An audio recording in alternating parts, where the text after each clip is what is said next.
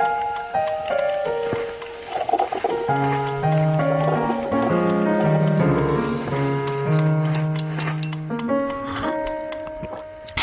Herzlich willkommen zu einer Sonderausgabe vom Plattenkränzchen. Wir reden heute über das Rock am Ring, von dem wir vor, ich glaube, zwei Stunden wiedergekommen sind. Das hört ihr vielleicht an meiner Stimme. Robert ist auch da. Hi, und meine Stimme ist auch ein bisschen angeschlagen. Ich bin äh, auch noch mit einer kleinen Erkältung rausgekommen aus diesem Wochenende. Aber ich glaube, es hat sich auf jeden Fall sehr gelohnt. Absolut.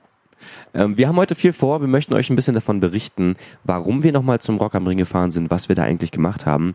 Denn ähm, ich muss schon zugeben, dass das doch eine Erfahrung war, die ich so vorher noch nicht machen konnte, ähm, aus vielerlei Hinsicht. Und wir gehen das Ganze chronologisch durch, fangen am ersten Tag an. Freitagmorgen sind wir losgefahren.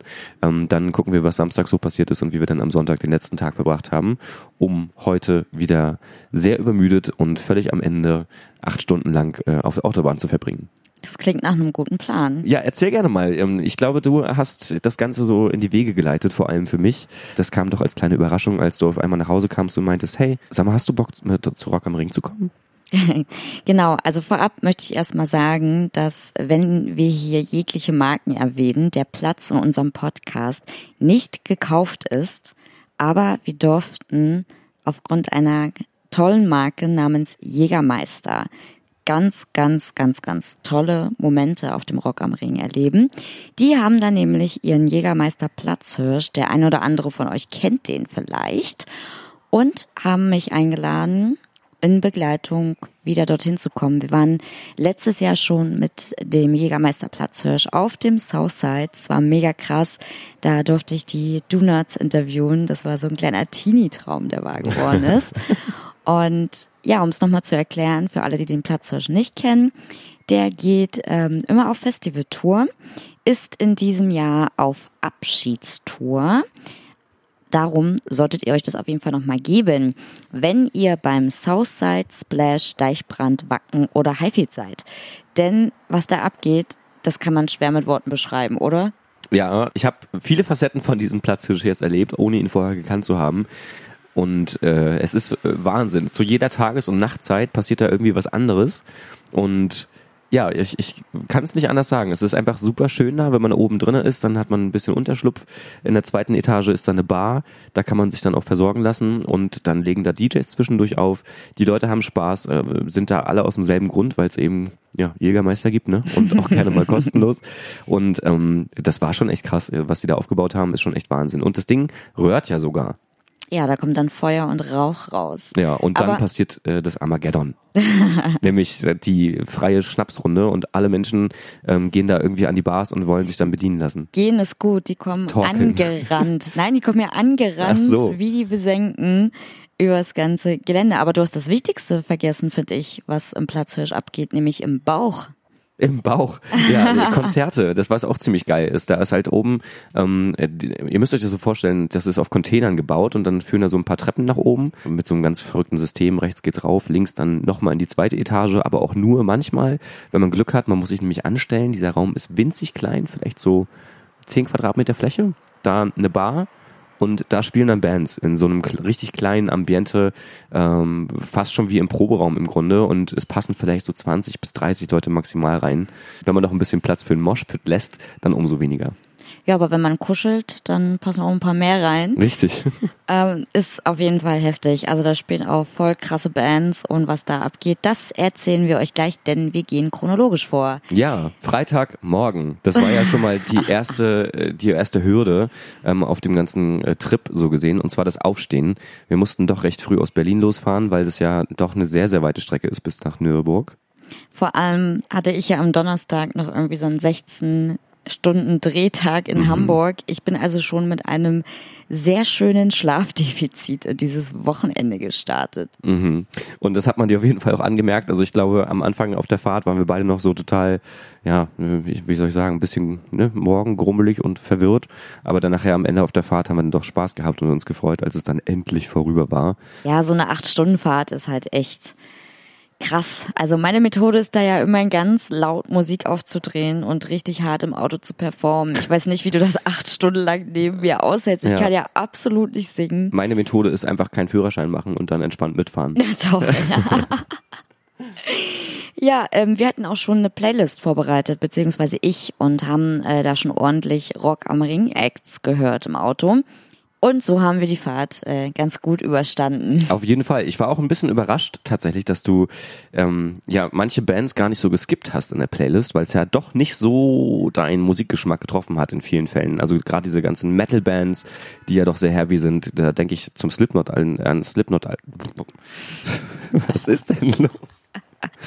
Also, ähm, ich meinte natürlich, da denke ich zum einen an Slipknot, aber auch an solche ähm, Bands. Ja, ich weiß, das ist äh, ein langes Wochenende gewesen. Aber auf jeden Fall diese ganzen Metal-Bands, ähm, wo ich dann doch nicht gedacht hätte, dass du das, das hören würdest. Ja, also ich habe die auch ein bisschen für dich reingepackt. Ich weiß ja, dass du die echt magst. Und ich muss sagen, es ist für mich auch immer ein Unterschied, was höre ich mir zu Hause an und was ist live einfach nur wow.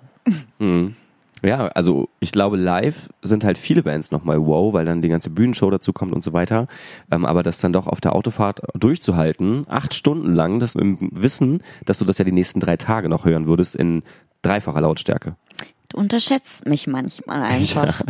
Also wir sind dann angekommen und im Hotel tatsächlich, das ist, ähm, wie gesagt, ein bisschen spießig eigentlich, wenn man mal drüber nachdenkt, aber genauer gesagt auch ziemlich geil gewesen, weil am ersten Tag, es war sehr, sehr kalt am Freitag, es hat geregnet die ganze Zeit und ja, damit waren wir dann doch glücklich, dass wir unter einem Dach schlafen konnten, unter einer warmen Bettdecke. Und vor allem habe ich erstmal gefühlt nach dem ersten Tag eine Stunde lang heiß geduscht, um wieder aufzutauen. Ja, dann ähm, hatten wir einen absoluten Luxus tatsächlich. Wir wurden mit einem Auto zum Festivalgelände gefahren, ähm, von dem Jägermeister Shuttle in so, so einer Mercedes G-Klasse. Das Ding sah aus wie ein Panzer und fühlte sich auch so an beim Fahren. Und da ging es dann aber auch schon los mit dem ersten Getränk, ne? Ja, so läuft das halt bei denen. So generell lässt sich erstmal sagen, dass die Jägermeisterfamilie einfach nur so wahnsinnig nett ist. Also ich habe selten so viele liebe Menschen auf einem Haufen erlebt. Und auch unsere lieben, lieben Shuttle-Fahrerinnen waren es ja diesmal ausschließlich. Die ja, ja, versorgen uns halt äh, mit allem Möglichen, mit ganz viel Liebe, mit ganz viel Fröhlichkeit und eben auch mit dem ein oder anderen Drink. Drink. Drink, drink, drink. Trinke. Drink. Ja, und äh, das hat sehr viel Spaß gemacht, allein schon auf der Hinfahrt, äh, mit denen darüber zu quatschen, was wir äh, so erwarten, worauf wir uns freuen, wie die das vor allem auch finden, ähm, da den Job zu machen, weil es ja doch ein außergewöhnlicher Job ist, so als Promo zu arbeiten für so eine Marke. Ich möchte übrigens, dass wir jetzt vermeiden, diesen Markennamen zu sagen. Wir sagen jetzt immer einfach nur Jegi. Jegi. Jegi. Okay. Ja, ansonsten, ihr könnt uns ja bezahlen, wenn wir das nochmal sagen sollen. Auf jeden Fall äh, hat das sehr viel Freude bereitet. Und dann sind wir erstmal angekommen, wurden versorgt mit so einer fetten Chain, so einer Goldkette von der Marke. Ähm, was sehr Weißt du noch, wie viele Menschen dich am ganzen Wochenende auf diese Kette angesprochen haben, weil sie die unbedingt haben wollten? War? 15, 16? Nee, das waren mehr. Nee, so viele. Definitiv waren das mehr. Nee, na, auf jeden Fall eine ganze Menge. Und es hat mich so ein bisschen in die Bredouille gebracht, weil was soll ich denn sagen? Ich bin mit Jane Cash da. Die ist äh, für die Marke da und deswegen haben wir die halt bekommen. Ähm, das war mir ein bisschen suspekt, darauf zu antworten, zu sagen, ja, ich weiß nicht, also wir haben die halt von mm, bekommen und äh, die geben die aber eigentlich nicht raus und vielleicht, wenn ihr lieb fragt, so. Ich hatte aber auch das Gefühl, du findest dich ein bisschen geil damit. Nee, tatsächlich nicht. Also ich bin nicht der Typ für Goldkettchen. Das Ding hat alles übertroffen. Ich glaube, da wäre sogar irgendwie ein Hafti äh, neidisch drauf gewesen auf dieses Teil. Ähm, ist eigentlich nicht so mein Stil, aber das hat halt gepasst schon. Ne, in dem Moment an der Jägermeister Bar, schau, jetzt habe ich schon wieder gesagt, das gibt's nicht. äh, an der Jägi Bar, das war schon witzig dann äh, zu sehen, wie die Leute darauf reagiert haben und es gefeiert haben. Und dann hat man aber auch gesehen, in was für einem Verhältnis diese Marke zu den Leuten steht, was ich auch krass fand, weil schon am ersten Abend da ziemlich viele Menschen abgestürzt sind, ehrlicherweise. Also auch so Ich auf dem glaube gesamten nicht nur da. Festivalgelände. Ja, auf dem gesamten Festivalgelände auf jeden Fall. Vielleicht sollte man auch nochmal sagen, für dich war es ja das allererste Mal Rock am Ring. Ja, Und für mich das allererste Mal Rock am Ring am Nürburgring. ja, stimmt, du warst in Mendig, ne? Genau, vor zwei, drei Jahren ungefähr. Warum wurde das nochmal verlegt damals? Da gab es Probleme mit der Lizenz irgendwie, ne? Dass da ähm, der Nürburgring gesagt hat, wir beenden das Ganze erstmal, weil dieser der Vertrag ausgelaufen ist und die wollten dann die Konditionen erhöhen. Ähm, dann hat sich aber dankbarerweise der Ring zurück erklärt und gesagt, hey, kommt bitte wieder, weil sie gemerkt haben, dass es doch kein so taktischer, kluger Zug war. Und ja, ich weiß nicht, äh, für mich hatte das Festival irgendwie so ein Gefühl von Massenveranstaltung wirklich im wahrsten Sinne des Wortes.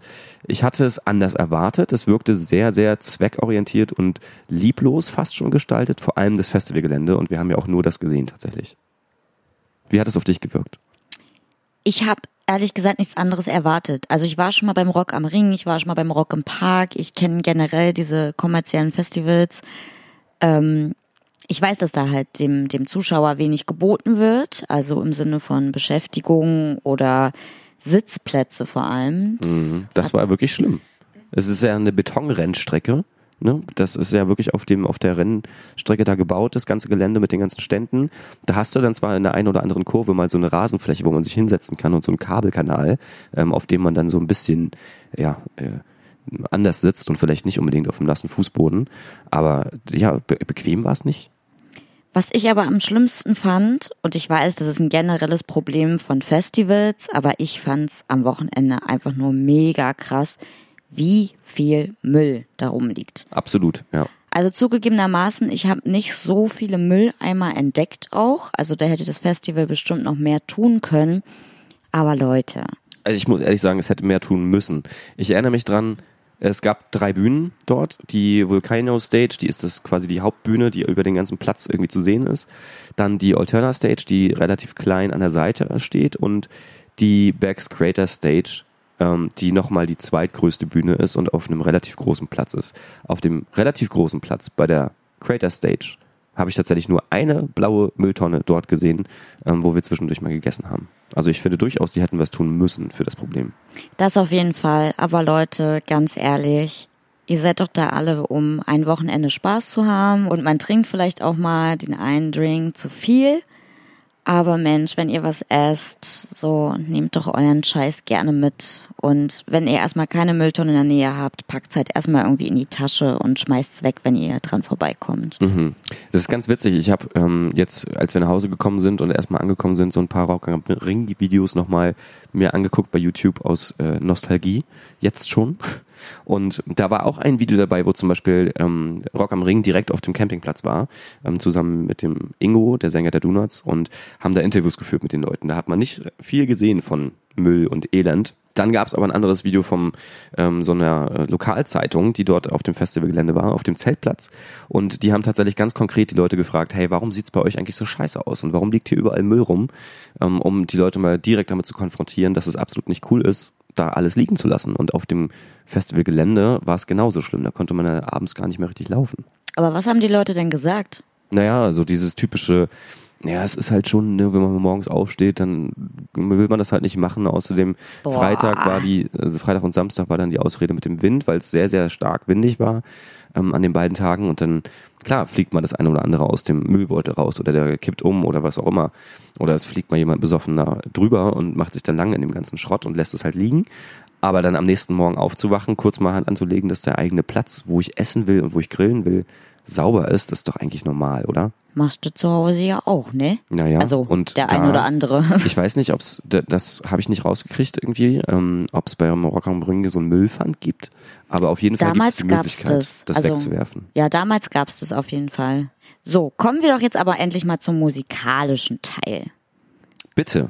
So, die erste Band, die wir gesehen haben, waren unsere geliebten Folds, die Indie-Rock-Band, die wir über alles lieben, die wir vor drei Wochen in etwa erst gesehen haben im Huxleys in Berlin, wo wir mega ausgeflippt sind. Da erzählen wir euch ein bisschen was in der letzten Podcast-Folge, falls ihr nochmal reinhören wollt vielleicht. Und ja, war geil, oder? Auf jeden Fall. Aber leider hatte ich manchmal das Gefühl, dass äh, die Leute das nicht so sehr gefeiert haben. Also es war nicht rappelvoll vor der Bühne und wir waren relativ weit rechts vorne. Da standen schon ein paar Leute um uns rum, aber trotzdem haben die halt nicht so krass gedanced, wie ich das erwartet hätte eigentlich bei den Fouls, ähm, wo man schon gespürt hat, das Publikum geht auch eher in eine härtere Richtung. Das auf jeden Fall. Du hast halt generell einfach einen großen Genre-Mix mhm. bei Rock am Ring, wodurch das natürlich nicht jedem gefällt. Ja, das ist jetzt kein reines Indie-Rock-Festival oder kein reines Alternative-Festival. Du hast da ja auch Hip-Hop und darum ist es, glaube ich, schwer. Aber wir hatten ja jetzt auch den direkten Vergleich. Wir waren ja irgendwie vor drei Wochen mit sämtlichen Folds-Fans auf einem ausverkauften Konzert, wo ja der Boden bebte. Ja, wirklich. Sprichwörtlich, es hat gewackelt auf und ab. Um dich nochmal zu zitieren aus der letzten Folge, ähm, du musstest nichts mehr tun dafür, dass du dich bewegst. genau. Und ja, das ist ja so, auf Festivals ist es halt so, ne? Da gibt's auch ein paar Leute, die sagen, auch komm, lass da mal hingucken oder ach, spielt gerade nichts anderes. War ein bisschen traurig, aber habe ich einfach schon echt, ja, relativ oft erlebt auf solchen Festivals. Hm. Ihr könnt euch übrigens nicht vorstellen, wie oft wir heute die Aufnahme beenden und wieder starten müssen, weil wir so krassen Sprachkasper haben einfach. Es ist wirklich schlimm. Aber auch wenn man äh, das Gefühl hat, dass man nicht so zwischen Gleichgesinnten steht bei all den Bands, dann ist es trotzdem geil zu sehen, wenn das mal der Fall ist. Ähm, Gerade an dem Abend ähm, habe ich es nicht so sehr erlebt. Bei Tool zum Beispiel als Headliner. Am Sind Ende. wir da schon chronologisch? Oh ja, das ist jetzt die Frage, ob wir jetzt einen geskippt haben. Na, wir haben uns noch auf jeden Fall die Smashing Pumpkins mal kurz reingezogen. Ja, da sind wir kurz vorbeigelaufen, da war es aber auch sehr, sehr voll tatsächlich. Ähm, die haben auf der Volcano Stage gespielt, auf der Hauptbühne. Dazu muss ich übrigens noch was sagen. Und zwar, dadurch, dass es so windig war an den beiden Tagen, wurde der Schall von den Lautsprechern ganz krass weggetragen. Und das hat so einen ganz komischen Effekt gegeben. So, bei, so es hat immer so von links nach rechts so ein bisschen, so wie so ein Phaser-Effekt fast schon. Ähm, dadurch hat man eigentlich relativ blöd gehört, sag ich mal. Und wir waren bei den Smashing Pumpkins sehr weit hinten, ähm, konnten das dann auf den, auf den Monitoren verfolgen. Und ich weiß nicht, wie hast du die Stimmung wahrgenommen bei dem Konzert? Ich habe da keine Stimmung gesehen. Harte Worte. Entschuldigung, ja, ja, nee, war irgendwie so. Aber wir waren ja auch nur ganz kurz da, ja, kann man ja. Wir waren ja auch nicht vorne drin. Das stimmt, ja. Das ist auch so ein Punkt. Die Größe, das hatten wir auch schon in der letzten Folge kurz mal angesprochen. Du stehst halt dann in so einem Pulk von Menschen, wo du nicht mal hören kannst, dass irgendwie 50 Meter weiter noch Leute klatschen zum Beispiel. Und das fand ich ganz beeindruckend, äh, mitzukriegen, dass man in den ersten, weiß ich nicht, 10, 20 Reihen, die dann irgendwie 50 bis 70 Meter weiter vorne waren, nicht mitbekommen hat, wie die Stimmung dort gewesen ist. Ja, das fand ich auch krass, dass man da irgendwie so gar nichts mitbekommen hat. Aber nichtsdestotrotz ähm, ist es immer schön zu sehen, dass die Bühne dann doch genutzt wird von den Bands. Das ist immer das Beeindruckendste. Die ist riesig. Also ich kann mir das auch gar nicht so in, in Metern vorstellen, wie breit so eine Bühne ist, aber super hoch. Das habe ich gar nicht gedacht, dass die so krass hoch sind und so heftig genutzt werden mit dem ganzen Licht und den Aufbauten, mit der Leinwand und so weiter. Und dann auch über das gesamte Festivalgelände die Leinwände aufgebaut sind mit den Boxen, die dann halt äh, das doch richtig, richtig laut gemacht haben am Ende. Ist für mich ja vor allem sehr, sehr wichtig, weil ich ja nicht sehe. Richtig, ja. Ähm, das Problem hat sich dann in den kommenden Tagen nochmal gelöst, wie, äh, kommen wir später nochmal drauf zu sprechen. Nach den Pump, nach den Smashing, Mann, ich kann diesen Namen nicht aussprechen. nach den Smashing Pumpkins sind wir dann ähm, nochmal zum Hirschen gegangen, zum Platzhirschen, um da ein wenig uns aufzuwärmen, denn wie gesagt, es hat zwischendurch fürchterlich geregnet, es war fürchterlich windig und wir waren völlig, um das mal so zu sagen, underdressed. Nee, ich ja eigentlich nicht. Also ich hatte irgendwie zwei Pullis an, darüber eine Jeansjacke, wohingegen äh, unsere lieben Freunde von Weiß, die auch von Jegi eingeladen waren, die sind ja nur mit kurzen Hosen angereist. Also Ja.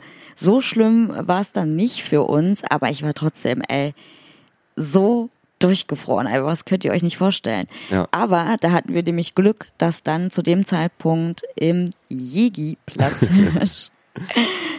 die Folds ein DJ-Set gespielt haben. Ja, und es war ziemlich verrückt. Wir wussten gar nicht, wer genau von denen da jetzt äh, stehen würde, ob wir dann den Sänger dort treffen oder den Bassisten, den Schlagzeuger. Am Ende war es tatsächlich der Schlagzeuger. Ach, wie habe ich das vermisst? Dieses Geräusch hat man leider auch viel zu oft gehört auf dem Rock am Ring. Die Sirenen. Ja. Um Casper zu zitieren, hört ihr die Sirenen kommen? Das war irgendwie falsch. Bin nicht gut in sowas. Sorry, Leute. Schade, dass du das nicht auf der Karaoke-Bühne versucht hast. Ja, da kommen wir später noch zu. Ja. Zur Karaoke-Bühne. Ähm, das Folds DJ-Set jedenfalls war sehr witzig. Ähm, wir sind aber auch nicht lange geblieben, weil am Ende war es dann doch ja eher so eine Tanzveranstaltung halt, wie man es erwartet. Ein bisschen Disco, ähm, trotzdem ein kleines bisschen Schnaps getrunken. Da gab es ein bisschen Jägermeister. Jegi. Scheiße, ja, Jägi. ähm, Für jedes Mal, wenn du jetzt Jägermeister aussprichst, musst du eigentlich einen trinken. Oh Gott, ne? ein Glück haben wir keinen hier. Ein Glück. ähm, ja, aber das war war eine gute Chance, um sich aufzuwärmen von innen und von außen. Absolut. Und als uns da wieder warm war, haben wir uns eine Band angeguckt, die du ganz, ganz, ganz, ganz unbedingt sehen wolltest. Oh ja, langjähriger Wunschtraum und ähm, Jugendtraum könnte man fast sagen. Ich erinnere mich da zurück an die Zeiten mit meiner damaligen Band Shapeshift Messiah. Ähm, wir haben die Band Tool sehr gefeiert und die Songs rauf und runter gehört und uns immer gewünscht, dass es mal bezahlbare Konzerte gibt, zu denen wir gehen könnten. Aber leider war das nicht der Fall. Die haben sich sehr lange bedeckt gehalten und haben dann dieses Jahr an diesem Freitag den Headliner-Slot bekommen. Und äh, das konnte ich mir nicht entgehen lassen. Und leider war ich ein bisschen enttäuscht davon, dass der Sound so blöd war, eben weil der Wind so blöd geweht hat und Tool dann doch sehr, die machen so Progressive Metal eigentlich und ähm, das war halt sehr schwierig. Die Bassdrum ist sehr schnell, muss man sich vorstellen, wie so eine Double Bass, die immer macht. Ähm, dann viel Bassgedronner dazu irgendwie. Ähm, war dann schwierig zu verstehen teilweise, wenn man nicht wirklich direkt davor stand. Und das haben wir leider nicht geschafft, direkt davor zu stehen. Aber wurde dir damit trotzdem ein kleiner Traum erfüllt? Natürlich, auf jeden Fall. Also äh, wie gesagt, der erste Abend war sowieso noch ein bisschen flashy, möchte ich mal sagen, dadurch, dass wir einfach angekommen sind ähm, nach so einer langen Autofahrt, irgendwie dann direkt irgendwie ins Hotel, dann von da aus gleich zum Festivalgelände mit den Leuten quatschen von Jegi und dann ähm, ja sich einweisen lassen im wahrsten Sinne des Wortes in den Ring. Ähm, und die Konzerte zu sehen, so die Bands zu sehen, das war schon überfordernd fast, möchte ich sagen. Es waren so viele Leute da auf dem Gelände, 80.000 insgesamt wohl. Ähm, und die waren am Freitagabend natürlich dann zum größten Teil auch schon da. Wie man sich das vorstellt, waren viele Leute von denen schon seit Montag irgendwie da oder Mittwoch vielleicht, haben schon angefangen zu trinken ähm, am sehr, sehr frühen Tage und haben dann am entsprechenden Abend, am Freitagabend so krasse Stimmung gehabt, dass ich gar nicht damit umzugehen wusste. Es waren plötzlich so viele Menschen und so viele davon sehr betrunken, äh, oh ja. dass ähm, dann schon langsam eher zu Kotz am Ring wurde als Rock am Ring. Bevor wir aber wieder zurück sind in die Pension, haben wir uns noch ganz kurz The 1975 gegönnt. Wir hatten vorher im Auto noch das Thema, als wir die Backstreet Boys gehört haben, ja. dass es ja irgendwie kaum noch so, so Boybands gibt. Und das mhm. war dein erster Kommentar zu The 1975. Ja. Ähm, war interessant, also hat irgendwie Spaß gemacht, aber war halt auch ein bisschen sehr glatt für mich, für meinen Geschmack. Ja, es ist sehr so indie-poppig, hm. kann man das sagen? Ja, ne? Hm. Ähm, ich habe die früher ganz gern gehört, hatte die dann vor zwei Jahren schon mal beim Rock am Ring gesehen, drei Jahren. Ähm, ja, und fand's auch, also nicht so cool, aber also jetzt dieses Jahr, das war schon nochmal schön zum Abschluss, ein bisschen zu dancen und war schon nett.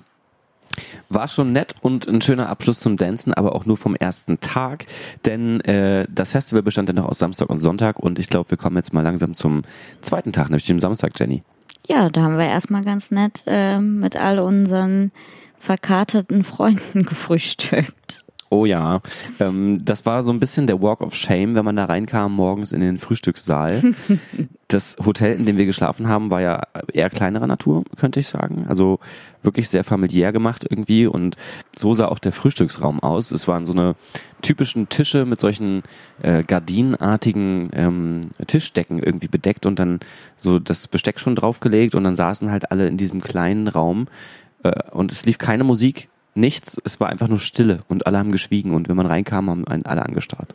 Und es gab so Tische mit Namen, wer wo sitzen durfte, das fand ich voll süß. Ja, so kleine Namensschildchen. Ähm, was natürlich mal ein bisschen schade ist, in dem Falle für dich war es auch schwierig, ähm, da mit dem Essen. Ne? Ich glaube, das ist halt auch beim Rock am Ring generell so ein Thema. Ich hätte tatsächlich nicht gedacht, dass ähm, man da veganes Essen bekommt.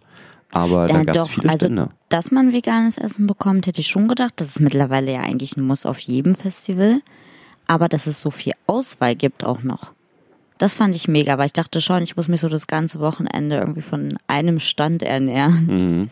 Ja, und das war dann so eine gute Ausweichmöglichkeit auch zum Frühstück, weil, ähm, das haben wir schon am ersten Tag festgestellt, ist natürlich in solchen kleinen Betrieben dann doch immer eher kleiner, aber es war süß gemacht. Also ich habe mich echt drüber gefreut und es war so ein schöner Luxus, wo man dann morgens aufsteht und erstmal einen Kaffee trinken kann ähm, zum Aufwärmen. Das war echt gut. Ich muss auch sagen, es war vielleicht auch mein Fehler, weil ich hätte ja, also ich habe da neulich mal so drüber nachgedacht. Mhm. Ich hätte ja auch sagen können, dass ich vegan bin. Ah. Dann hätten sie das weitergeben können vielleicht oder so. Das stimmt, so. ja. Das stimmt. Ja. Aber nichtsdestotrotz war das ein guter Start in den Tag. Ich musste mich da äh, nach dem Frühstück nochmal sowas von hinlegen. Ich war echt durch, vor allem nach der langen Autofahrt. Und ja, dann sind wir aber relativ früh wieder aufs Gelände gefahren. Ja, denn wir hatten auch guten Anlass. Ähm, du hast mir erzählt, dass dort im Platzhirsch als allererstes gleich so ein Act spielt, den wir uns gerne mal angucken wollten. Ich bin nämlich tatsächlich schon mal in Stuttgart über den Weg gelaufen und äh, wusste bis dahin gar nicht, dass er so coole Musik macht. Wer war das denn? Das war Paris. Der wohnt mittlerweile in Berlin. Also eigentlich sind die zu zweit, sind Brüder. Die haben früher schon zusammen Mucke gemacht als Schlaraffenlandung, falls sie noch der ein oder andere von euch kennt. Wie war das? Schlaraffenlandung? Schlaraffenlandung, ja. Ah ja. Aber das kennst du doch auch, ne? Oder? Äh, ich bin mir nicht sicher. Vielleicht hast du mir das mal vorgespielt, aber ich bin mir nicht sicher. Nee, ich, bei mir war das eher so, dass ich das neulich erst herausgefunden habe und so dachte, ah ja, krass, das kenne ich noch vom Namen von so diversen Festivals, will ich meinen. Hm. Ähm, genau, die sind jetzt zu zweit als Paris unterwegs und ja, machen deutschen Rap verbunden mit geilen Beats und einer E-Gitarre. Ja, könnte man so beschreiben, ja. Ja, und, Und ist halt sehr, sehr fett und sehr, sehr getragen, finde ich. Und auch sehr screamy Vocals manchmal. Irgendwie, was das aber sehr cool macht. ja, und ich fand vor allem auch den Jan voll cool, der singt oder rappt und der hat echt tolle Ansagen gemacht. Also es war ein guter Entertainer, der hat das Publikum mega angeheizt, hat auf jeden Fall echt Spaß gemacht. Ja, da war auf jeden Fall der Platzhirsch auch schon wieder ordentlich am Brennen. Und ich glaube, da war auch das erste Mal tatsächlich, dass die eine Runde ausgegeben haben. Also da habe ich das erste Mal gesehen. Du ja, aber normalerweise ist das bei Konzerten da drin immer so. Ja, finde ich aber auch geil ähm, für so die Festivalbesucher vor allem, dass dann solche Aktionen da gestartet werden, denn die Preise auf dem Rock am Ring waren schon echt auch äh, höherer Natur, möchte ich sagen, auch was die Getränke so angeht. Ähm, trotzdem im äh, ja, diese, im Rahmen dieser Aktion mit den Platzhirschen war es halt nice to see, dass äh, dann immer, wenn der gerührt hat, zum Beispiel irgendwie halt eine Runde ausgegeben wurde oder bei solchen Konzerten, wenn die Leute dann wirklich irgendwie, weiß ich, eine Stunde in der Kälte standen, um dort zu 20 reinzukommen, dann wenigstens oben nochmal so ein bisschen dafür belohnt zu werden, dass sie so hart gewartet haben. Das ist nice. Naja, man wird ja auch mit einem ganz besonderen Konzert belohnt, nicht nur mit Absolut. dem Alkohol. Also es Absolut. ist schon echt ein cooles Erlebnis da oben drin. Ja. Eins der Probleme bei solchen Festivals ist immer, dass sich dann die Bands natürlich ein bisschen überschneiden. Ähm, in dem Falle war das so, dass wir dann feine Sahne Fischfilet schon von dort oben aus sehen konnten, aus dem Fenster vom Platzhirschen. Und die haben nämlich auf der Volcano Stage gespielt, auf der Hauptbühne. Und sind ja eigentlich nicht so dein Festivalfall. Also du wolltest sie nicht unbedingt sehen, ne? Ja, also ich mag die Band total. Ich mag die Messages total, die die haben und auch, dass sie sich für einen guten Zweck einsetzen und vor allem auch extrem gegen rechts. Aber ist jetzt nicht so unbedingt ganz mein Fall. Musikalisch gesehen. Ja. Ja, ich glaube, das ist halt so dieser typische Punk irgendwie, ne, der so ganz klassisch ist und äh, da muss man drauf stehen und das auch lange aushalten. Aber eigentlich dachte ich, weil die Ärzte ähm, ja auch musikalisch relativ konstant sind, sage ich mal, in dem, was sie machen, um es mal so zu formulieren, da äh, hätte ich gedacht, dass auch sowas bei dir ankommt irgendwie. Und du da Bock hast, das zu sehen, weil die auch so eine, so eine klasse Show gemacht haben, äh, ohne viel Tramram halt die Leute trotzdem mitzunehmen, die vor der Bühne standen. Ne? Ja, bei mir gibt's da so eine Sache. Das klingt ominös. Nee, ähm, es ist so, dass es Bands gibt, die ich jetzt zu Hause nicht unbedingt höre und vielleicht nicht so mega feiere. Aber ich versuche gerade solche Bands wie Feine Sahne Fischfilet auf Festivals immer mitzunehmen, um es mir eben live anzugucken. Und mich überzeugt Live-Musik und die Art der Band, wenn die zum Beispiel sympathisch ist oder eine coole Show macht, viel mehr, als wenn ich nur die Platte höre. Das ist ganz oft so. Hm, ja, das stimmt. Und da war es halt mega. Da war mega die Stimmung. Die Leute sind ausgeflippt. Es hat echt Spaß gemacht und habe ich auch getanzt. Ähm, dem Sänger sind ja dann kurzzeitig auch die Tränen geflossen auf der Bühne. Ja, das fand ich auch sehr emotional. Ja, ich glaube, das ist aber auch wirklich ergreifend und ich äh, kann mir immer nur noch wünschen, in meinem Leben jemals diesen Punkt zu erreichen, dass man mal über so viele Menschen äh, schauen kann, wenn man auf der Bühne steht und sich denkt, okay, du hast jetzt diese, weiß ich nicht, Stunde oder halbe, dreiviertel Stunde, um irgendwas den Leuten mitzugeben, was irgendwie auch bedeutungsvoll ist und da die Lücken einfach zu füllen und nicht irgendwie so, so eine krasse Show hinzulegen, sondern einfach echt zu bleiben in dem, was man tut. Das ist halt irgendwie wirklich, wirklich schön zu sehen, dass es auf einem großen Festival wie Rock am Ring existiert. Ja, vor allem auch zu sehen, dass die Message bei den Leuten ankommt und dass die alle mega applaudieren, mega ausflippen. Genau. Ausflippen, das ist äh, ein sehr schönes Stichwort, um äh, gleich auf den nächsten Act ähm, zu kommen, der auch auf dieser Bühne gespielt hat, auf der Volcano Stage. Ähm, Bring Me the Horizon. Eigentlich eine ziemlich, ziemlich harte Band, um es mal so zu sagen. Ähm, wie fandst du das Konzert und vor allem, wie fandst du diese mega krasse Show, die sie gespielt haben? Also hier geht wieder Ähnliches. Bring Me the Horizon war nie eine Band, die ich zu Hause extrem viel gehört habe. Also hier und da kennt man irgendwie einen Song, klar, aber ich habe die nie so super verfolgt, sage ich jetzt mal. Mhm. Und da war es aber so, dass von der ersten Minute, als wir da vor der Bühne standen, ich total gebannt war und gar nicht mehr weggeguckt habe von der Bühne. Ich wirklich positiv beeindruckt war. Und das auf jeden Fall auch eins der besten Konzerte war, das ich am Wochenende gesehen habe. Ja, also ich würde das doppelt unterstreichen. Eins der besten Konzerte in Sachen Show auf jeden Fall.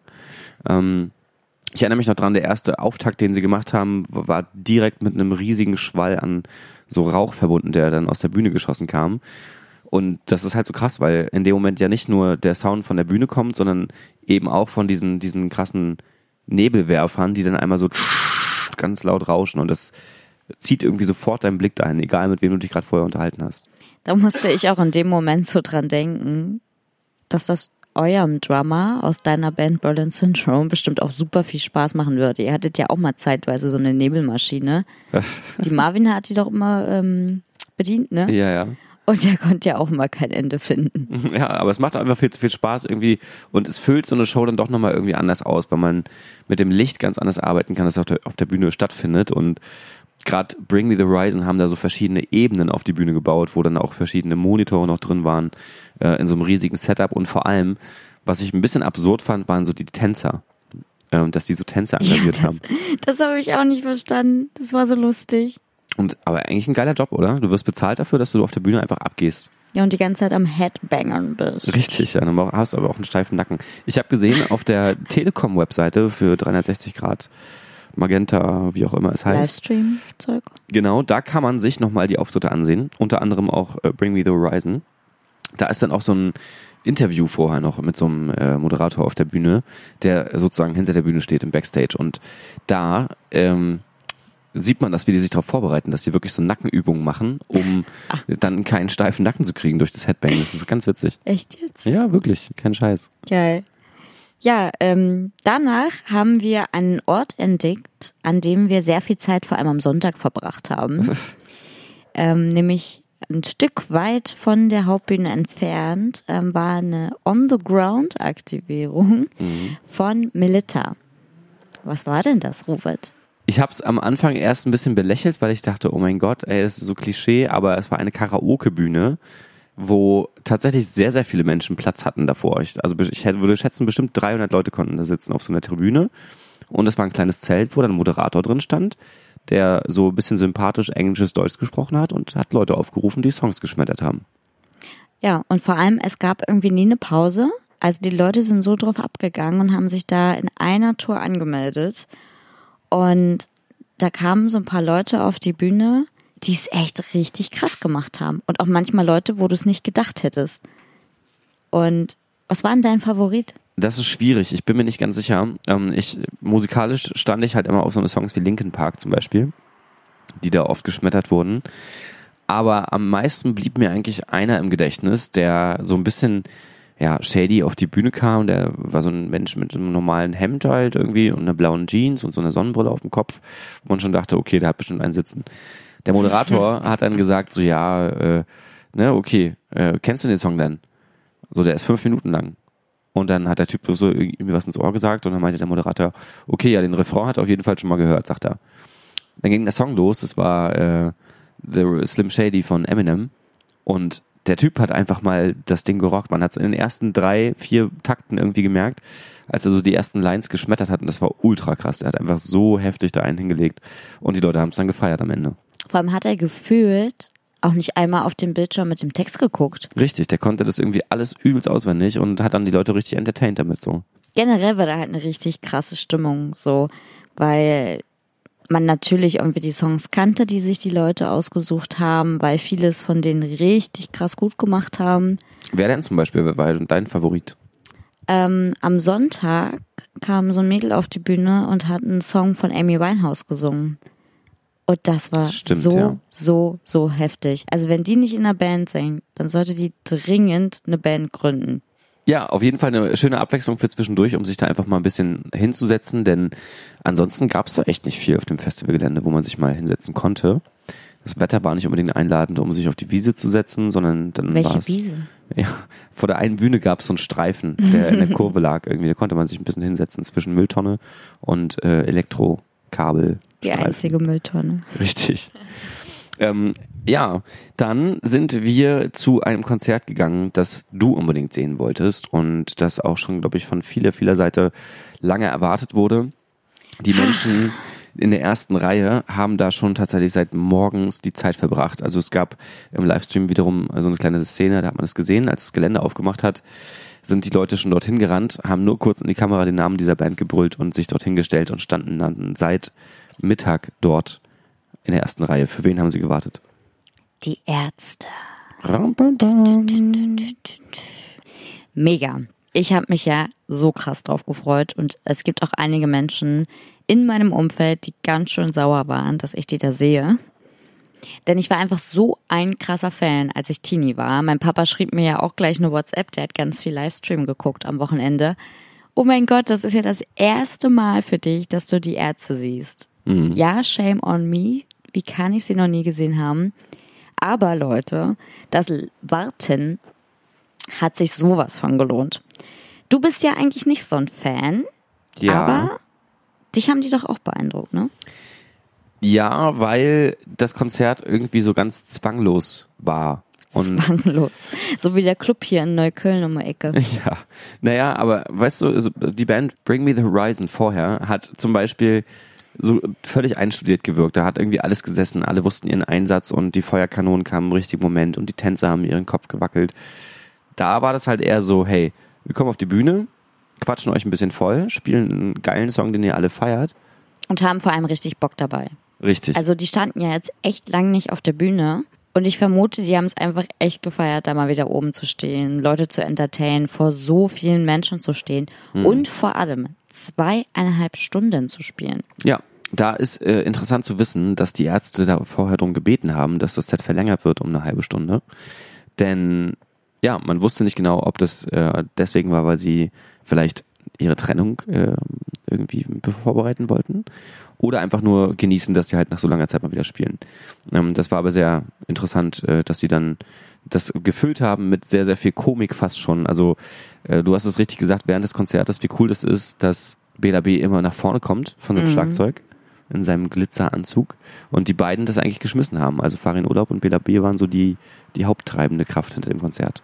Ja, aber ich finde halt, dass wirklich jeder präsent ist. Also jeder singt ja mal bei denen. Und gerade wirklich, wie du ihm jetzt schon meintest, Bela als Schlagzeuger, der einfach permanent da rumrennt auf der Bühne und labert. Finde ich richtig, richtig gut. Und normalerweise habe ich ja echt so ein bisschen Probleme mit so langen Konzerten, ja. Dann steht man da irgendwie ewig rum. Dann gerade, wenn ich da bei so einem Festival relativ weit vorne stehe, da äh, werde ich einen Teufel tun und mal aufs Klo rennen oder mal irgendwo hinrennen und einen Drink holen. Die Zeit verging aber super schnell. Ich hatte irgendwann mal auf die Uhr geguckt, da war eine Stunde vorbei. Und dann habe ich dich angeguckt und meinte, krass, ey, die spielen schon eine Stunde. Und du Ja, meintest stimmt. auch nur so, boah, ja, kommt mir auch erst vor wie 20 Minuten. Und das, obwohl du sie gar nicht so krass feierst wie ich. Ja, aber es war da tatsächlich mal ein Moment, wo die Stimmung gut war, wo wir standen. Die Leute um uns herum haben gesungen, du hast mitgesungen, irgendwie etwas gefeiert und das war halt irgendwie ein cooler Moment. Das ist schon was, was Schönes, wenn man dann auf so einem Konzert ist, wo die Leute auch wirklich Spaß haben. Aber trotzdem, das fand ich interessant. Wir haben in der letzten Folge darüber geredet, wie klein der Radius dessen ist, was man mitbekommt auf dem Festival. Ähm, das fand ich bei den Ärzten auch. Man hat nicht mitbekommen, wir standen so im vorderen Drittel rechts, dass da hinter uns noch irgendwie, weiß nicht, 30.000 andere Leute standen. Mindestens. Mindestens. Ja. Was ich aber auch ein lustiges Phänomen finde, du sagtest gerade, dass ich ja auch die ganze Zeit mitgesungen habe. Ich habe das ja jetzt schon echt lange, lange, lange nicht mehr gehört. Und habe es mir auch jetzt vorher gar nicht so krass viel angehört, um mich darauf vorzubereiten, sage ich mal, also um die Vorfreude zu steigern. Und trotzdem sind die äh, Songtexte direkt wieder da. Das stimmt, ja. Du konntest sehr, sehr viel mitsingen und hast auch sehr, sehr oft zu mir rübergeschaut und mich angesehen im Sinne von, warum kannst du den Text eigentlich nicht? Ja. Aber ja, es Naja, war aber so bestimmte trotzdem, Songs, die kennst du doch auch. Also dich, dich habe ich auch Ja, mal bei klar. irgendeinem Song mitsingen sehen. Ja, da waren ein paar, die ich halt mitsingen konnte. Ja. Und ähm, ich habe trotzdem den Gedanken nicht verloren zwischendurch, dass diese Ansagen, dass die, die die beiden gemacht haben, irgendwie sehr, ja, weiß ich nicht, sehr, sehr locker wirkten. Also teilweise schon so sehr, dass sie wenig Bedeutung hatten irgendwie. Aber dann wiederum kamen zwischendurch so Politikaussagen, ne, irgendwie so ein kleiner AfD-Hint und nochmal so ein Nazi-Aufruf und zwar, also Anti-Nazi-Aufruf. Und ähm, ja, dann am Ende war das plötzlich vorbei. Das fand ich total krass. Die sind einfach dann, haben den letzten Song nochmal gespielt und haben dann aufgehört. Das hast du ja auch direkt gesagt. Das war so ein merkwürdiger Abgang, als würden die jetzt sich halt trennen. Ja, als würden sie einfach nicht mehr wiederkommen. Das war nicht kein großes, pompöses Ende, sondern bam, Zugabe vorbei und dann sind sie halt gegangen, ohne sich zu verbeugen und irgendwas zu sagen. Ja gut, aber sie haben ja auch echt eine mega lange äh, Zugabe gemacht und Das auch stimmt. die ganze Zeit davor schon gelabert. Also wir haben ja auch so ein bisschen das Feedback gehört, dass einigen Leuten das zu viel war. Ich fand auch, dass sie sich manchmal ein bisschen festgelabert haben, aber ich habe halt echt so viel gelacht einfach. Mhm. Ja, und das war cool. Also, dass man halt nicht nur die Musik äh, gut hören konnte, sondern halt auch die, die Leute ein bisschen Spaß gemacht haben zwischendurch. Und äh, Spaß gemacht mit sich selber hat dann auch der nächste Act, zu dem wir gegangen sind. Da war schon sehr, sehr spät. Äh, ich weiß gar nicht, ich bin 0.35 Uhr haben die, glaube ich, angefangen, ne? Ungefähr, ja. Du willst jetzt wissen, welche, um welchen Act äh, es geht? Ja, natürlich. Die Antwort. Zwei crazy Leute, eigentlich sind es drei, aber der dritte ähm, gibt sich nicht zu erkennen, aus Südafrika. Die beiden äh, Rapper sind ein Paar, auch wenn sie un äh, unterschiedlicher nicht aussehen könnten, Oh ja. und machen Musik, die ich gar nicht in ein Genre fassen kann. Trap, Rave, Techno, Rap, Dancehall. ja, Dancehall, irgendwie so in die Richtung. Eine Mischung aus allem dabei. Ja, also einige kennen sie ja vielleicht auch. Ich hatte schon mal Tickets für sie in Berlin, musste dann spontan irgendwie arbeiten oder so und konnte nicht hingehen habe mich darum echt gefreut und bin da auch in einer Tour rumgehüpft. Zu Visualisierung von Penissen, die ejakulieren und kleine, süße, bunte Gesichter haben. Ja, das fand ich auch ein bisschen weird, aber ich sag ja, die sind halt crazy. Du hattest ja in der letzten Folge gesagt, du hast ein bisschen Angst davor. Erinnerst du dich? Ja, weil ich tatsächlich manchmal so ein paar Songs von denen so ein bisschen einschüchtern fand und die Videos auch, äh, weil die so einen freaky Style haben und die Bühnenshow hat es eigentlich bestätigt. Der Sänger, der guckt immer so richtig fies und böse, als wenn er gleich total ausrasten würde so. Also hattest du wirklich Angst? Naja, nee, nein. Aber du meintest ja auch, du denkst, es wird so ein bisschen wie bei Marilyn Manson. Ja, genau. Also ich glaube, das war sogar mein Vergleich, ne? Ja. Das äh, Marilyn Manson, stell dir das vor, nur mal zwei auf der Bühne. ich glaube, am Ende war es auch ungefähr so, aber es hat trotzdem äh, Spaß gemacht, das zu sehen irgendwie, ne? Wie, wie so eine Show funktioniert, obwohl da gar nicht so viel passiert. War halt einfach nur eine Bühne mit einem Podest, wo wiederum zwei Tänzer oben drauf waren und der DJ und ganz viel LED-Licht und ganz viele Penisse und Animationen. Und wie sie wirklich nach jedem Song das Outfit gewechselt hat. Ja, Das fand ich auch krass. Tatsächlich, aber da waren sie nicht die einzigen. Ähm, am nächsten Tag, am Sonntag, hat das noch eine andere Eck gemacht und zwar auch der Headliner, aber da kommen wir nachher noch drauf zu sprechen. Ähm, für dich war es wahrscheinlich auch, äh, wie gesagt, eine, eine Erfahrung wert, die jetzt doch mal gesehen zu haben, die Antwort. Unbedingt. Ich werde mir die auch nochmal angucken. Ja, Du nicht? doch, auf jeden Fall. Ja, Und das Schöne war, es war dann sogar warm während dieses Konzertes, als wir da vorne standen. ja, weil ich die ganze Zeit in einer Tour gedanced habe. Richtig, den Tag davor, also ne, haben wir die ganze Zeit gefroren und da war es mal schön, äh, dass es andersrum gewesen ist und dann sind wir halt auch schon ab ins Hotel nachts. Ja, und das war's dann eigentlich auch schon mit dem Samstag. Dann konnte ich endlich äh, wieder ins Bett und bin da auch einfach nur so wie so ein Sack Reis umgefallen. weggeratzt. Wobei, das äh, Krasse ist, du bist ja dann auch immer noch so diszipliniert und arbeitest halt an irgendwelchen Stories und so für Instagram. Nee, das habe ich morgens gemacht. Ja, ach so, nee, aber abends also Fotos mal ausgewertet und schon mal Videos geguckt und so, äh, die du aufgenommen hast. Das finde ich halt immer so krass, wenn du dann so, ne, weißt du, dann dich noch hinsetzt und arbeitest. Ich muss das aber auch immer ein bisschen Revue passieren lassen, was ich da so alles erlebt habe, um das zu verarbeiten vom Schlafen. Das stimmt, das macht dann immer Spaß, so das zu sehen. Also ich kann auch einfach echt nach einem Festivaltag ähm, nicht direkt einpennen oder auch nach einem Konzert nicht oder Mhm. nach einer Party zum Beispiel. Es dauert immer voll lang bei mir. Warum lachst du da so? Weil ich mir vorstelle, dass du dann immer so die Party-Selfies nochmal anguckst am Abend. Ich mach gar nicht so viel Partys. ja, ja, ja, das sagen sie alle. Hey. Ähm, der Sonntag jedenfalls, der hat auch mit einer Band begonnen, die wir äh, gerne sehen live, von der wir auch schon oft hier im Podcast gesprochen haben. Blackout Problems. Und die haben wiederum auf einer Bühne gespielt, und zwar auf der Wer Alternate sind denn die Stage. Blackout Problems? Die Blackout Problems ist eine junge Alternative Rock Band Mit elektronischen Elementen. aus, Sind die's? Nee, was? Aus welcher Stadt? Ach so, München. Ja, aus Synthes. Was sind? Ja, wenn wir mal eine Stadt aufmachen, dann nennen wir die Synthes. Okay. Geil. Oder Ähm, unsere Band. Gibt's eine Band, die Synthes heißt? Bestimmt. Mm. Bestimmt. Aber ich stelle mir gerade schon vor, wie man dann, wenn man in die Stadt Synthes rein will, muss man so eine Melodie spielen. Welche denn? Auf dem Keyboard, weiß ich noch nicht. Düdüdüdüdüdüd. ja, Sonntag jedenfalls Blackout Problems auf der Alterna Stage als erste Band. Ich glaube, das ist eine harte Challenge. Können wir nochmal an einem Sonntag.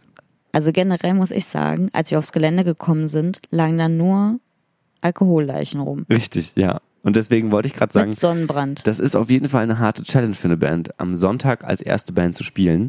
Ähm, da irgendwie Leute zu begeistern, erstmal hinzukommen, ist schon so eine Sache.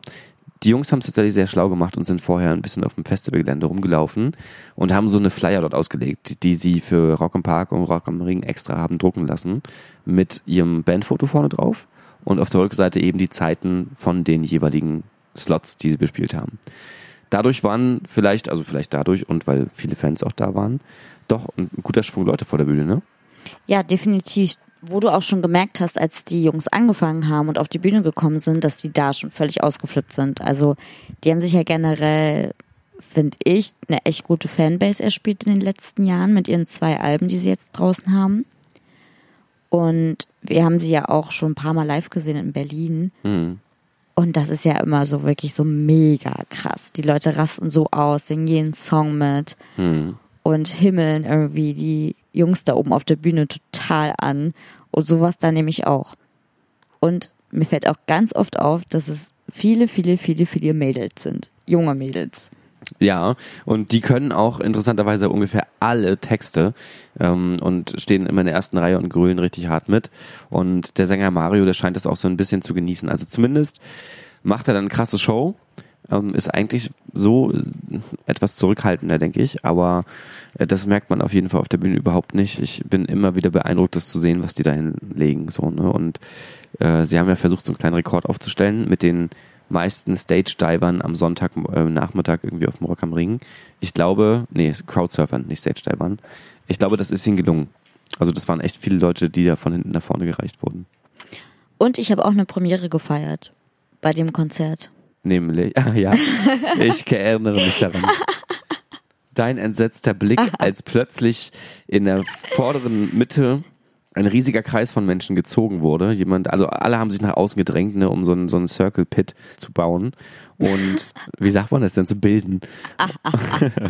Und äh, dann hast du dummerweise gerade in dem Moment dein, dein Jägi-Getränk in der Hand gehabt. Und mein Handy auch, weil ich gerade eine Story gemacht hatte eigentlich. Ja, wieder hart am Arbeiten. Ja. Und in dem Moment äh, schlägt dir ein Rücken und eine Schulter ins Gesicht, den Drink über dein ges gesamtes Gesicht und deine Tasche und überall hin, dein Telefon und äh, dein, wirklich, du warst völlig entsetzt, man hat es dir angesehen.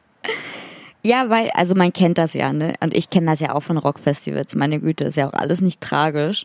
Aber das ging in einer Geschwindigkeit. Also ich habe echt richtig doll Angst gehabt, dass ich voll hinfliege und mir alle irgendwie über den Körper trampeln. Das wäre furchtbar. Ist jedenfalls nicht passiert, aber ich glaube trotzdem, ähm, zum Aufwachen war es ganz gut und ich habe mir dann die Frage gestellt, ob man Alkohol eigentlich auch über die Netzhütte aufnimmt, ähm, beziehungsweise über die Augen. Es hat halt geklebt wie Sau einfach mal im Gesicht. Das Ja. war richtig eklig. Also Naja. durch diesen Maracuja-Saft ja auch. Ja, aber ist eine schöne Erfrischung an so einem Festivaltag, wo es eh schon ein bisschen warm ist durch die Sonne. Ja, nächstes Mal knall ich dir auch so ein paar Getränke ins Gesicht. Dann kannst du mir immer noch sagen, ob das noch eine Erfrischung ist für dich. Unbedingt. Dann müssen wir aber zu, da irgendwo hingehen, wo wir dafür bezahlen, damit du nicht so viele davon nehmen kannst. Vorher müssen wir vor allem rauskriegen, ob man wirklich äh, Alkohol über die Augen aufnehmen kann. Ja, das ist wichtig. Also falls das jemand mal irgendwie da draußen erklären ich, ich kann. glaube ehrlich gesagt, es geht. Ich könnte jetzt so eine Geschichte davon bringen, aber die kann ich hier nicht erzählen. Dann müssen wir einen explizit-Button an den, an den Podcast machen. Das ist nicht, nicht okay. Wir wechseln mal das, Thema. Das klingt jetzt sehr verheißungsvoll. Das musst du mir nach der Sendung erzählen. Ja, ähm, Und wenn ihr es wissen wollt, einfach jeder äh, eine Nachricht an unterstrich Postrop bei Instagram. äh, Blackout Problems haben jedenfalls nicht nur da ähm, auf der Bühne gespielt, Wie schnell sondern du wieder ablenkst. sie haben im Platzhirschen oben gespielt und da drin brannte die Hölle. Ich kann es nicht anders sagen. Ich war nüchtern danach und musste erstmal anderthalb Liter Wasser trinken. Ja, aber nur, weil du so viel ausgeschwitzt hast, weil zum einen war es da drin super heiß, zum anderen musste man sich viel bewegen, weil sich die ganze Masse da drin bewegt hat. Es waren wiederum nur 20 bis 30 Leute. Und äh, auch der Sänger von den Donuts, der hat sich da mal blicken lassen und stand am Anfang mit dabei, weil sie noch einen kleinen Report gedreht haben fürs Rock am Ring. Vor allem ist das ja immer so, wenn da wirklich nur so wenig Leute sind und wir standen ja auch ein bisschen höher und der Sänger Mario sagt, so jetzt springen alle, dann kommt man sich richtig doof vor, wenn man es halt nicht macht. Ne? Selbst du bist gesprungen und du machst sowas nie mit. Dann äh, sind wir eigentlich nach diesem Konzert, das dann super heiß war, mussten wir uns erstmal hinsetzen, ähm, wir alten Menschen, und sind dann erstmal wieder zur Karaoke-Bühne gegangen. Ähm, Weil die aber auch so nice war einfach. Und wir hatten da ja auch ein relativ großes Loch im Line-Up, weil da einfach beim Rock am Ring so viele Genres spielen. So, du hast ja irgendwie Rap, du hast irgendwie harten Rock, du hast Alternative Rock, du hast Indie Rock, wie oft ich jetzt gerade Rock gesagt habe. Rock. Rock.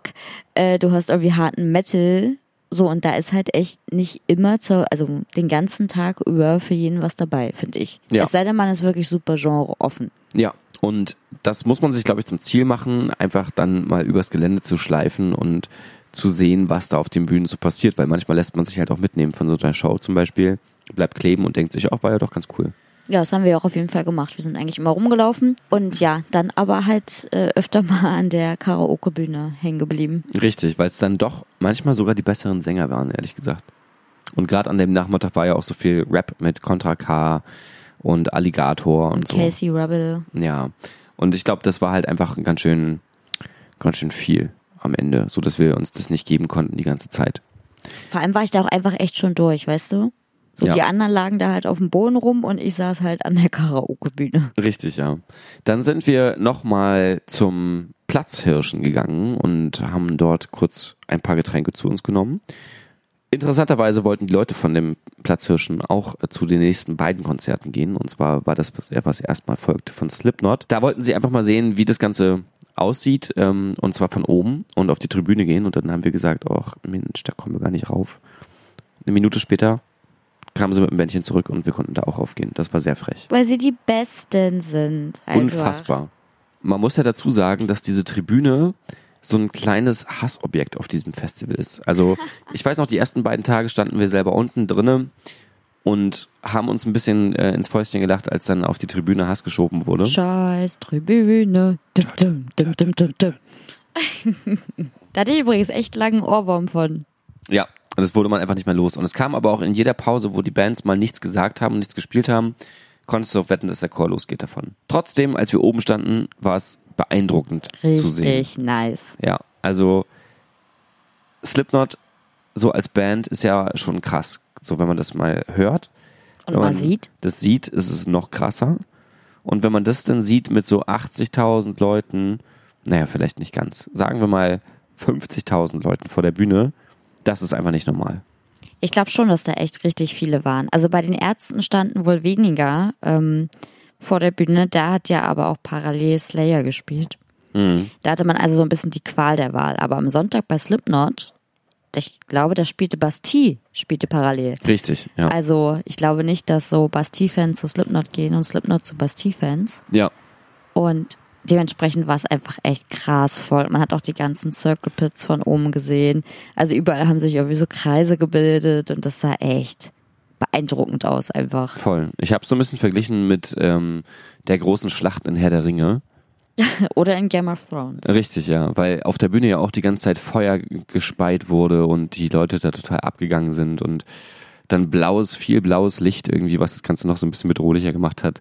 Und äh, das war schon krass. Dafür haben wir auch extra dann Bastille sausen lassen, weil wir uns gedacht haben, ach, weißt du was, das sieht man halt nicht so oft. Und Bastille könnte uns auf dem Festival nochmal entgegenkommen irgendwo. Hab ich ja auch schon ein paar Mal gesehen. Ne? Genau, und äh, Slipknot war dann für mich dann doch eher so ein kleiner Jugendtraum, nochmal die zu sehen. Und ich glaube, da kriegt man halt auch nicht so viele Chancen. Und vor allem nicht dann, wenn man nicht speziell auf so ein Slipknot-Konzert gehen will. Und ich glaube, das wäre es mir dann auch nicht wert. Ja, die sind ja bestimmt auch schon echt teuer. Ja, das kann ich mir vorstellen. Und dann ist mir wiederum die Atmosphäre da, glaube ich, auch zu krass einfach. Also, ne, ich erinnere mich dann äh, an so Zeiten, wo ich mit Mars, ähm, unserem anderen Gitarristen von Berlin Syndrome, äh, auf ähm, so ein Festival gegangen bin in Berlin und zwar das Pelagic Fest. In der Columbia Halle war das. Das war dann den ganzen Tag lang so Post-Metal und Post-Hardcore-Bands. Das hat richtig viel Spaß gemacht, aber wir waren dann trotzdem auch schon so ein bisschen die Bubis unter den, den bärigen, bärtigen Menschen da.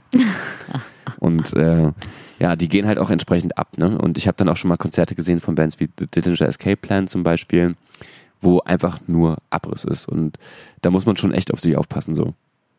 Absolut.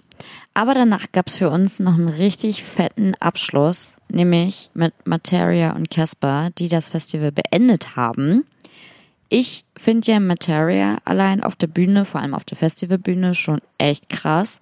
Bei Casper genau das gleiche. Ähm, die machen halt immer mega Abriss und richtig Stimmung. Und dann haben die zusammengespielt und hatten irgendwie doppelt so viel Energie auf der Bühne. Das war schon echt heftig. Hm. Und auch da wiederum spannend, weil überhaupt nicht viel passiert ist mit dem Bühnenaufbau. Das war einfach nur so eine Schräge eigentlich, die so ein bisschen angewinkelt war. Die aber extrem gut war, weil durch diese Schräge konnten die ja auf der Bühne rumrennen und man hat sie überall gut gesehen, also auch hinten. Hm, richtig, weil sie dann ein bisschen erhöht standen. Und dann war im Hintergrund so eine riesige Leinwand angebracht, wo halt viel mit einfarbigen Sachen passiert ist, irgendwie mit Rot und Weiß und so und manchmal Filmausschnitte von Nahaufnahmen ihrer Gesichter zum Beispiel. Und wir hatten ja im Auto schon gerätselt, ähm, ob die denn jetzt nur Songs vom Album 1982 spielen, weil das ja ihr gemeinsames Album ist. Oder ob sie auch ein paar Materia oder Casper Songs spielen. Und du meintest dann so, nee, die spielen bestimmt nur Songs von dem Album. Und ich fand's richtig, richtig cool, weil es kam immer ein Materia-Song, ein Casper-Song, ein gemeinsamer Song. Mhm. Und die haben da halt wirklich auch ihre richtigen Klassiker und Knaller rausgehauen. Ich habe da auch wirklich das ganze Konzert über nur gedanced, nur mitgesungen, nur mit rumgehüpft irgendwie. Das war schon geil. Ja. Aber ähm, viele von den Klassikern haben sie auch angepasst. Also es war nicht immer die 1 zu 1 Version, die sie auf den Alben hatten. Ja. Das hat es bei manchen Songs ein bisschen schade gemacht, dass sie irgendwie nicht so stark wirkten wie der eigentliche Song, den man so, Na, so erwartet hat. So, ja. Aber Weil einfach dann die Erwartungshaltung irgendwie eine andere war an den Song und ich mir dann auch so ein anderes Szenario da ausgemalt habe. So bengalische Tiger zum Beispiel. Der, dass der ging dann ein bisschen unter. alle Leute irgendwie ihre Pyros zücken und dann übelst viel Feuer auf der Bühne und so keine, ne? Aber ist nicht passiert halt. Und der Song war dann relativ monoton, aber trotzdem halt schön irgendwie, weil man da halt auch irgendwie fast alle Songs mitsingen kann. Und ich fand die B-Stage cool. Ja, da hatten sie ihr Monster Truck aufgebaut, hinten beim äh, FOH, also Front of House. Und da äh, ja, standen sie halt drauf mit so einer kleinen Handkamera. Und das war nice, weil sie das dann auf die Leinwand gepackt haben und man immer es immer gesehen hat von da. Ja, und vor allem, weil die Leute auch dann hinten mal ein bisschen was sehen. Also das machen die beiden ja eigentlich auf so gut wie allen Konzerten, dass sie irgendwie noch eine B-Stage mit am Start haben. Das ist jetzt eh voll das Phänomen irgendwie. Also ganz, ganz viele Bands machen das jetzt mittlerweile, dass sie irgendwie nochmal woanders auftauchen, an einer anderen Stelle und dann da spielen. Ja, wir haben es ja auch gesehen beim Jennifer Rostock Konzert in der Columbia Halle. Die, äh, da ging ja ein Bett so über Zum die Beispiel. Masse. Ja. Oder ich habe es auch schon mal bei Kraftklub auf einem ähm, Festival gesehen, wo die in so einem Boot, glaube ich, saßen irgendwie Mhm, und so ja, ja. am Crowdsurfen waren. Ich glaube, der bekannteste, der es macht, ist wahrscheinlich äh, Rammstein, äh, der Keyboarder, der sich manchmal oben dort reinsetzt ins Boot ähm, und darüber fährt. Das ist schon, schon witzig. Hättet ihr auch mal Bock auf sowas als Band? Also, wenn man sich sicher sein kann, dass die Leute Fan genug sind und ein festhalten, dann ja. Ich glaube, wenn wir das jetzt machen würden, dann, wenn Graham springt, ich glaube, dann würde so ein großes Loch erstmal entstehen vor ihm. Oh, wie gemein. Aber das ist ja auch so, er geht ja öfter mal bei einem Song auf einem Konzert, ähm, also euer Sänger ins Publikum. Und alle machen dann irgendwie so einen Riesenbogen, ne, und haben so voll Respekt, während bei einem Casper alle versuchen, ihn anzutatschen und wegzuzerren und Nee, aber ich glaube, das ist kein Respekt, sondern das ist eher sowas wie, weiß nicht, so ein unangenehmes Gefühl von, okay, ja, was, was soll ich jetzt machen? Weißt du, weil man ist ja kein Hardcore-Fan und denkt sich nicht, oh Graham, ich will ein Kind von dir, sondern es ist so, hey, du machst coole Mucke, aber warum Die kommst du mir jetzt so oder andere nah? denkt es vielleicht. Meinst du? Ist doch ein Süßer. Vielleicht. Ja, kann ich nicht mal also nicht äh, ne? einschätzen. Jetzt wirst du ganz nervös. Materia und Casper jedenfalls krasses Konzert, ähm, kann ich nicht anders sagen. Die haben auch dolle Feuerwerk gehabt. Ich frage mich, ob das deren eigene Show war oder ob Rock, am Ring gesagt hat, pass auf, ihr macht das Ding jetzt zu, also kriegt ihr jetzt ein paar Raketen, habt Spaß. Das ist eine gute Frage. Ich habe ja nur gehört, äh, das fand ich ganz witzig, wir haben ja dann noch auf unserer Heimfahrt den einen Produzenten von Materia mit eingesagt, der ja meinte, irgendwie, da standen so 30 Feuerwehrmänner um ihn herum, Ja. Nur auf der einen Seite und er hat sich gar nicht getraut, seine Kippe anzumachen. Ja, und zwar äh, war das Dead Rabbit, ähm, der ist Teil der Masimoto Crew und war ein ganz entspannter Kollege irgendwie, als wir im Auto saßen, war der auch super still irgendwie und hat nur kurz erzählt, dass er übers Festivalgelände geschlitten ist, gelaufen ist und Geschlendert? geschlendert und sich da ein bisschen umgeguckt hat. Ja, also habe ich Blödsinn erzählt. Er gehört nicht zu Materia, sondern zu Masimoto. Was ja im Grunde alles irgendwie zusammenhängt. Was? Man merkt auf jeden Fall, ähm, es ist schon langsam später Stund, äh, deswegen haben wir die Playlist im Mund, liebe Jenny. Ähm, du bist bestimmt vorbereitet und hast deine beiden Songs schon rausgesucht, die du heute reinschmeißen Ja, willst. und du bist bestimmt mal wieder nicht vorbereitet, richtig? In der Tat bin ich das heute vorbereitet. Echt? Na, dann fang du doch mal zur Abwechslung an. Okay, also ich steige ein mit einem Song, der mich etwas überrascht hat, und zwar von Billie Eilish. Ähm, das ist ja eine junge Künstlerin, die gerade total gehypt wird und überall durch die Decke geht. Richtig, ich feiere sie auch total und ich glaube, ich habe dich auch so ein bisschen mit ihr angesteckt, oder? Vielleicht nicht angesteckt, aber vielleicht sogar abgeschreckt, weil du diesen einen Song immer so rauf und runter hörst die ganze Zeit. Ähm, es geht mir aber um einen anderen Song, von dem man eine ganz andere Seite mal von ihr sieht, und zwar ist das Lovely äh, zusammen mit Khalid.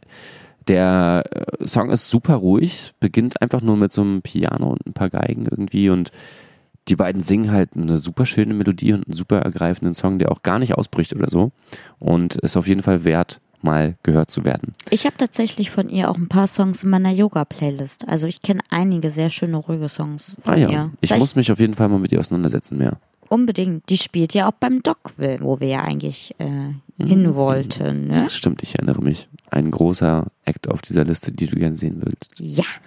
Dann jedenfalls noch eine andere Band, die ähm, letztens erst in Berlin gespielt hat. Wir sie haben sie leider nicht gesehen. Ich habe es auch nicht auf dem Schirm gehabt, dass die gespielt haben.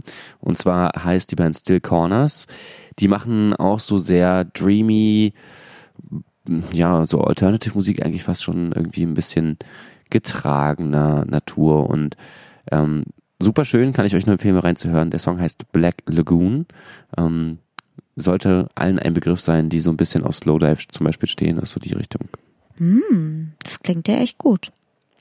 Ich bleibe beim Thema Rock am Ring und werde jetzt natürlich einen Song von den Ärzten reinpacken. Und zwar möchte ich, wie es geht, reinpacken, bitte. Wie geht der? Ich singe jetzt nicht. Ach, schade. Das passt so zum Titel eigentlich. Das möchte niemand da draußen hören. Wenn ihr das hören wollt, dann schreibt bitte eine Nachricht an unterstrich Postdrop bei Instagram und dann mache ich das klar. Ja, äh, gehen wir weiter. Dann packe ich noch einen Song rein. Da wirst du richtig sauer sein. Taylor Swift? Nee, darüber würdest du dich ja freuen. Bist Das ja ein stimmt. kleiner Fanboy. Nee, ähm, wie gesagt, ich bleibe beim Thema Rock am Ring und eins meiner Lieblingskonzerte dort war das von Materia und Casper, weil das echt ein sehr energiegeladener, toller Ich Abschluss weiß, was war. kommt. Oh, jetzt muss ich einen Song immer skippen in dieser Playlist, wenn ich die höre. Danke. Ich möchte bitte den Song Adrenalin, haben. Adrenalin, Adrenalin, Adrenalin, Wie oft musstest du den im Auto hören auf der Rückfahrt? Adrenalin, Adrenalin, Adrenalin, Ist super für euch, Leute. Ihr könnt direkt mitsingen. Adrenalin, Adrenalin, Adrenalin. So, das Adrenalin äh, verabschiedet sich von mir langsam. Von Robert geht's anscheinend erst voll hoch. Ja, Ich gehe ins Bett, Robert geht tanzen, ihr genießt euren Tag, was auch immer ihr gerade macht, wo auch immer ihr gerade seid und welcher Tag auch immer ist. ja, richtig. Wir sehen uns, äh, wir hören uns. Bis bald. Tschüssi.